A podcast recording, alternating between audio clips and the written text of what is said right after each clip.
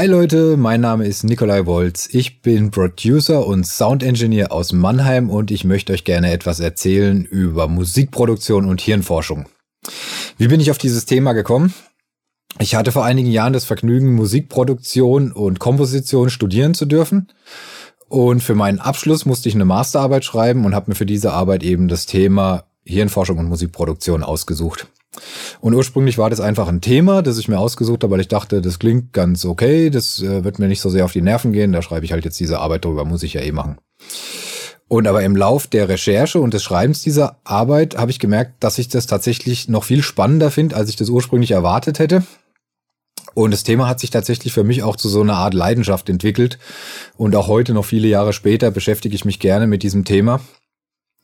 Und habe jetzt mit so ein bisschen Abstand mir auch diese Arbeit mal wieder durchgelesen und dachte dabei, wenn ich die Arbeit so vor ungefähr 20 Jahren, als ich angefangen habe, Musik zu produzieren, in die Hände gekriegt hätte, dann hätte mir das wahrscheinlich sehr geholfen und hätte mir viel Ärger erspart und äh, viele Fehler erspart, die ich so im Laufe der letzten Jahre gemacht habe. Und von daher bin ich eben auf die Idee gekommen, auf diesem Weg das gesammelte Wissen mit euch zu teilen. Worum geht's in dieser Arbeit genau? Ich habe mir eben so wissenschaftliche Forschungsdisziplinen wie Psychoakustik, Musikpsychologie oder auch äh, Hirnforschung und äh, Psychologie im Allgemeinen, Wahrnehmungspsychologie, habe mir diese wissenschaftlichen Disziplinen angeschaut und nach theoretischen Erkenntnissen gesucht, die man irgendwie sinnvoll in der Praxis der Musikproduktion anwenden kann. Und ich habe da tatsächlich auch viel mehr gefunden, als ich ursprünglich erwartet hätte. Und letztlich ist die Arbeit eben äh, wie so ein äh, kleiner Leitfaden durch alle Schritte einer Musikproduktion geworden. Also angefangen irgendwie bei äh, Komposition und äh, kreativer Ideenfindung über Arrangement, Instrumentierung, Aufnahme, Ausproduzieren, Editieren, Abmischen, Mastering. Und so führt die, die Arbeit eben durch all diese Schritte einer Produktion durch und klopft ab, wie ich durch diese äh, gefundenen theoretischen Erkenntnisse meine praktische Arbeit vielleicht noch ein bisschen effektiver und sinnvoller gestalten könnte. Zum Einstieg in die Thematik möchte ich gerne mal so ein kleines Beispiel bringen, um überhaupt zu verdeutlichen, was ich mir dabei gedacht habe. Und zwar gab es mal einen wissenschaftlichen Versuch, der von dem äh, Fernsehsender SWR, glaube ich, durchgeführt wurde. Und dazu sollten 40 zufällig ausgewählte Probanden in die Rolle von Personalabteilungsleitern schlüpfen. Und diese Probanden sollten Bewerbungsgespräche führen und sollten sich eben nach diesen Forschungsgesprächen äh, entscheiden, ob sie die Bewerber einstellen würden oder nicht. Und man hat diesen Probanden auf den Weg zu den Vorstellungsgesprächen unter einem Vorwand einen Becher in die Hand gedrückt. Und bei der einen Hälfte der Probanden war das ein Becher mit einem warmen Getränk und bei der anderen Hälfte war das ein Becher mit einem kalten Getränk. Und dann hat man sich eben angeschaut, inwiefern dieses warme Getränk in der Hand oder das kalte Getränk in der Hand die Entscheidung dieser Probanden beeinflussen könnte. Und herausgekommen ist dabei, dass die Probanden, die den kalten Becher in der Hand hatten, die hätten die Bewerber zu 60 Prozent eingestellt und die Bewerb äh, die Probanden äh, mit dem Becher in dem mit dem warmen Getränk in der Hand hätten die Bewerber zu 100 Prozent eingestellt. Das finde ich ist äh, schon mal ein ganz äh, markantes Ergebnis. Und erklärt wird dieses überraschende Ergebnis dadurch, dass sich der Tastsinn während unserer Embryonalentwicklung als erster Sinn ausentwickelt und dass er deswegen halt so elementar und unabdingbar für uns ist, dass er eben einen ganz starken Einfluss auf unser Denken und Fühlen hat. Im Säuglingsalter ist es eben auch so, dass äh, dieses Gefühl der Wärme eben auch einfach immer so Assoziationen wie die Nähe zur Mutter, Geborgenheit äh, äh, auslöst. Das äh, beeinflusst das eben auch nochmal mit. Und das, das ist wohl eben der Grund und die Erklärung dafür, warum, wenn wir mit unserem Tastsinn, mit was Warmem konfrontiert sind, warum sich da so ein ganz tiefes und auch eher unbewusstes Gefühl von eben Geborgenheit und Wärme einstellt und das uns eben so stark beeinflussen kann. Und mir ist dann mal aufgefallen, eigentlich wann immer ich in den letzten Jahren in irgendein Tonstudio kam, habe ich als erste Maßnahme immer erstmal einen Kaffee angeboten gekriegt. Das ist nicht nur im Tonstudio so, das ist auch in einem Autohaus so. Das ist eben äh, auch einfach Teil unserer Kultur geworden. Wenn man sich aber jetzt dieses Experiment anschaut, dann ergibt das Ganze ja auch völlig Sinn, wenn ich es eben dadurch erreiche, dass jemand, der zu mir kommt, der mich besuchen kommt und ich möchte, dass der sich wohl bei mir fühlt, dass, dass das dann einfach eine gute Maßnahme ist, dem erstmal einen Becher mit einem warmen Getränk in die Hand zu drücken.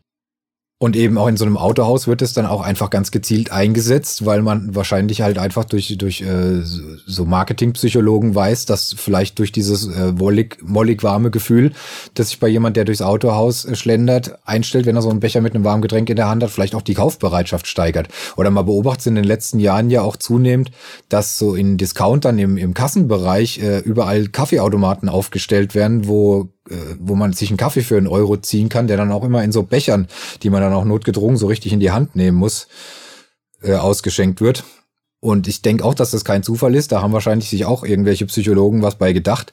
Und wenn das tatsächlich so ist, dass wenn ich mir im Rausgehen aus so einem Discounter nochmal einen warmen Kaffee mitnehme und sich dann unbewusst bei mir so ein warmes, molliges Gefühl äh, einstellt, dass das ja vielleicht, wenn ich das nächste Mal einkaufen gehe, unbewusst meine Entscheidung beeinflusst, wenn ich mir überlege, gehe ich heute in den Supermarkt oder gehe ich in den Supermarkt. Und das letzte Mal habe ich mir bei dem Supermarkt eben noch dieses mollig warme Gefühl auf dem Nachhauseweg mitgenommen, dann entscheide ich mich vielleicht eher für den. Also ich könnte mir gut vorstellen, dass, dass das Kalkül ist, dass sich da Psychologen was bei gedacht haben und dass die, diese Kaffeeautomaten nicht nur aus Goodwill im, im Ausgangsbereich aufgestellt werden. Und ich kann mir natürlich als Tonstudio-Besitzer diesen Effekt auch zunutze machen. Also da denke ich jetzt gar nicht so sehr daran, dass ich äh, mit diesem Effekt irgendwie gerne neue Kunden gewinnen würde, weil, also erstens mal denke ich, dass so im, in der alltäglichen Praxis der Effekt jetzt wahrscheinlich nicht so groß ist, wie er in diesem Experiment ist, weil in dem Experiment, das waren Probanden, für die hatte die Entscheidung keine, keine großartige Konsequenz. Von daher ist da der Effekt halt relativ stark ausgefallen. Im Alltag, wenn da noch andere Faktoren mit dranhängen, da wird es wahrscheinlich nicht so stark ausfallen. Und äh, ich denke mir auch, ich als Studiobesitzer äh, kann jetzt auch nicht viel mit, mit Kunden anfangen, die nur zu mir kommen, weil ich die irgendwie durch so einen Becher in der Hand irgendwie beeinflusst habe, was wahrscheinlich eh nicht funktioniert. Da muss ja auch noch ein bisschen mehr dazu gehören. Und abgesehen davon, irgendwie mit Musikern zum Kennenlernen trifft man sich eigentlich in der Regel eher abends beim kühlen Bier als irgendwie warmen Kaffee. Aber wie gesagt, in die Richtung denke ich auch gar nicht. Aber was ich natürlich schon so im, im Studioalltag von Relevanz finde, ist, äh, wenn ihr selbst schon mal im Studio wart, wisst ihr das sicherlich, da wird eigentlich den ganzen Tag Kaffee oder Tee getrunken, so während der Session. Und wenn ich jetzt als Studiobesitzer, Producer, was auch immer, wenn ich da die Möglichkeit habe, äh, gleichzeitig, der Kaffee wird eh getrunken, bei den Leuten, die hier im Studio sind, auch noch so ein bisschen an der Wohlfühlschraube zu schrauben und äh, dass sich jeder hier noch ein bisschen besser fühlt, bin ich eigentlich doof, wenn ich das nicht mache. Und ähm, das kann ich aber nur machen, wenn ich natürlich auch diese theoretischen Hintergründe weiß, wenn ich überhaupt erstmal von diesem Effekt weiß und wenn ich weiß, wie sich dieser Effekt einstellt. Und wenn ich mir jetzt für mein Studio irgendwie schöne Thermobecher kaufe, wo der Kaffee zwar schön lange warm bleibt, aber die außen eiskalt sind, dann äh, verpufft dieser Effekt. Oder eine Tasse mit so einem sehr großen, komfortablen Henkel, wo ich gar nicht äh, den Impuls habe, die Tasse irgendwie außen anzufassen. Deswegen, mal so eine Tasse als Beispiel mitgenommen. Also so eine Tasse wäre dann halt schon viel eher geeignet, wenn ich mir diesen Effekt zunutze machen will. Die hat einen Henkel, das ist auch gut so, wenn der Kaffee oder der Tee einfach noch viel zu heiß ist, dann kann ich das kurz hier halten. Aber dieser Henkel, der ist so klein, ich werde die Tasse nicht länger als nötig an dem Henkel halten. Und sobald das Getränk einigermaßen abgekühlt ist, werde ich die Tasse irgendwie so halten. Und dann stellt sich eben auch unbewusst dieser Effekt ein. Und wenn ihr Musiker seid, dann kennt ihr das sicherlich egal ob live oder im Studio, je wohler ich mich fühle, desto besser kann ich auch spielen und performen. Und wie gesagt, wenn ich durch diesen einfachen Effekt mit der Tasse in der Hand bei den Leuten noch ein bisschen mehr Wohlgefühl äh, sich einstellen lassen kann, bin ich doch doof, wenn ich das nicht mache. Wie gesagt, der Kaffee wird eh den ganzen Tag im Studio getrunken. Äh, dann kann man ja auch mal kurz einen Gedanken dran verschwenden, in was für Tassen ich den Leuten den Kaffee gebe und äh, habe damit vielleicht noch einen kleinen positiven Effekt auf die Performance. Und äh, das ist doch im Interesse von allen. Wenn man in einem Tonstudio, wo eben die Leute überwiegend mit ihrem Hörsinn arbeiten, und interessanterweise, der Hörsinn hat sich evolutionstechnisch auch aus unserem Tastsinn, oder nicht aus unserem, aus dem Tastsinn von irgendwelchen Reptilien heraus entwickelt. Also die sind äh, genetisch äh, eng miteinander verwandt ich glaube, das war irgendwie so, dass irgendwelche Reptilien oder Fische, keine Ahnung, was das war, äh, haben wohl mit der Unterseite ihres Kiefers irgendwann angefangen, Erschütterungen auf dem Boden wahrzunehmen und so potenzielle Fressfeinde eben äh, rechtzeitig wahrzunehmen, um nochmal abhauen zu können. Und äh, aus diesem, aus dieser sensiblen Haut an der Unterseite des, des Kopfes oder Kinns oder wie auch immer, das ist evolutionstechnisch dann halt an den Seiten hochgewandert und daraus haben sich die Ohren entwickelt. Also wie gesagt, man könnte eigentlich sagen, dass äh, unser Trommelfell ist eigentlich im Prinzip nichts anderes als ein Stück Haut, das so sensibel konzipiert und gelagert ist, dass wir damit Schwingungen in der Luft ertasten können. Es fühlt sich in unserer Wahrnehmung natürlich ganz anders an wie Tasten, aber wie gesagt, genetisch ist das sehr eng miteinander verwandt. Und wenn man jetzt eben in dem Tonstudio Leute, die mit dem Hörsinn arbeiten, äh, fragt, warum sie jetzt zum Beispiel diese oder jene Technik für den und den Fall anwenden, dann ist es mir oft so gegangen, dass die Leute sagen, keine Ahnung, ich habe mir das irgendwann mal abgeschaut oder ich habe das irgendwann mal ausprobiert und es hat funktioniert und seitdem mache ich das. Es ist in der Regel so, wenn ich einen Techniker frage, jetzt äh, zum Beispiel, warum ist so ein Kondensatormikrofon, warum hat es mehr Höhen als ein dynamisches Mikrofon, die können einem noch eher die, die, äh, theoretischen Hintergründe erklären, weil gerade Techniker dann doch auch öfters ihr Handwerk noch in der Ausbildung erlernt haben. Jetzt bei Producern oder Musikern ist es ja dann doch oft so, dass die Learning by Doing oder äh, halt ihr, ihr Handwerk in der Praxis erlernt haben, sich vieles abgeschaut haben und da aber dann manchmal auch einfach so der, der theoretische Hintergrund fehlt, warum jetzt dies oder jenes gut funktioniert oder nicht funktioniert. Äh, was ja auch völlig legitim ist. Ich meine, so äh, wurden zig Generationen von äh, grandiosen Produzenten hervorgebracht. Ich denke mir nur, wenn ich jetzt in der Position bin, dass ich sage, hier, ich würde gern das Handwerk des Producers möglichst schnell und möglichst gut erlernen, dann kann es mir eben schon helfen, wenn ich einfach so die ganzen theoretischen Hintergründe eben auch über mein Gehör und meine Wahrnehmung, wenn ich die kenne und dadurch vielleicht öfters mal schneller zum Ziel komme, wie jemand, der einfach äh, sich Sachen abschaut oder Sachen nur ausprobiert und nicht genau weiß, warum er es macht. Und da würde ich gerne mal ein kleines Beispiel äh, bringen, um das abschließend nochmal zu verdeutlichen, wie wichtig das doch auch sein kann, die theoretischen Hintergründe zu wissen. Ich habe oft die Erfahrung gemacht, wenn vor allem unerfahrene Sänger ins Tonstudio kommen und dann zum ersten Mal Gesang so mit Kopfhörer in der Situation aufnehmen, dass die oft Probleme bei der Intonation haben, weil es einfach eine ungewohnte Situation ist und weil es aber auch ein, ein Stück weit ein äh, ungewohntes und auch ein bisschen unnatürliches Hören ist eben über einen Kopfhörer. Und ganz vielen Sängern ähm, hilft es beim Intonieren dabei, wenn man ihnen sagt, sie sollen doch einfach mal den Kopfhörer am linken Ohr so ein bisschen nach hinten verrutschen, dass sie sich über das linke Ohr so im Raum singen hören, wie sie das auch zu Hause gewohnt sind, wenn sie auf dem Bett singen oder wenn sie im Proberaum singen oder wie auch immer.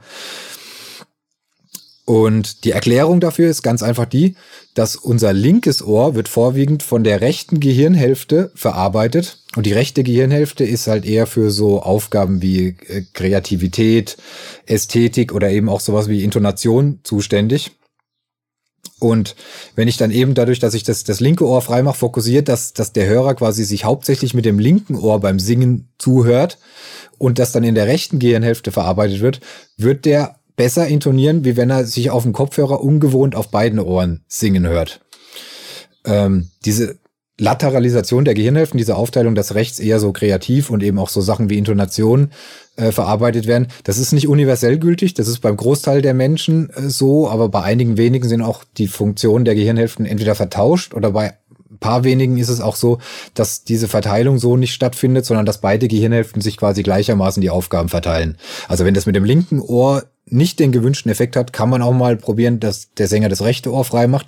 Und wenn das nicht funktioniert, dann könnte es sein, dass er vielleicht einer derjenigen ist, wo, wo die Aufgaben nicht so verteilt sind. Da könnte man dann auch mal sowas ausprobieren, wie dass man den Kopfhörer einfach so an beiden Ohren so ein bisschen nach hinten verrutscht, dass er zwar noch den Kopfhörer hört, sich aber auch frei im Raum singen hört. Das ist aber jetzt eben wieder so ein Beispiel dafür. Da komme ich nur schnell und effektiv zum Ziel, wenn ich den theoretischen Hintergrund kenne.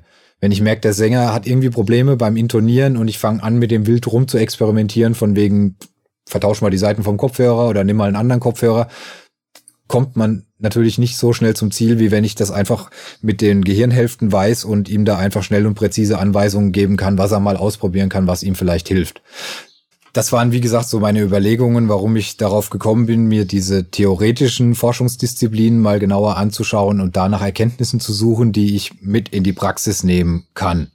Wie gesagt, da ist einiges zusammengekommen. Ich fand das sehr spannend. Äh, ich werde euch jetzt im weiteren Verlauf dann erstmal so die Grundlagen des Hörens, die Grundlagen der Klangverarbeitung in unserem Gehirn, vorweg die Grundlagen überhaupt erstmal der Schallentstehung äh, aufdröseln und dann gehen wir so nach und nach in die Praxis der, der Produktion rein und schauen uns eben die einzelnen Schritte einer Produktion an, wie ich die durch diese theoretischen Erkenntnisse vielleicht noch ein bisschen optimieren kann. Von daher, ich hoffe, ihr findet das Thema genauso spannend wie ich und bleibt dran. Danke fürs Zuschauen und bis zum nächsten Mal.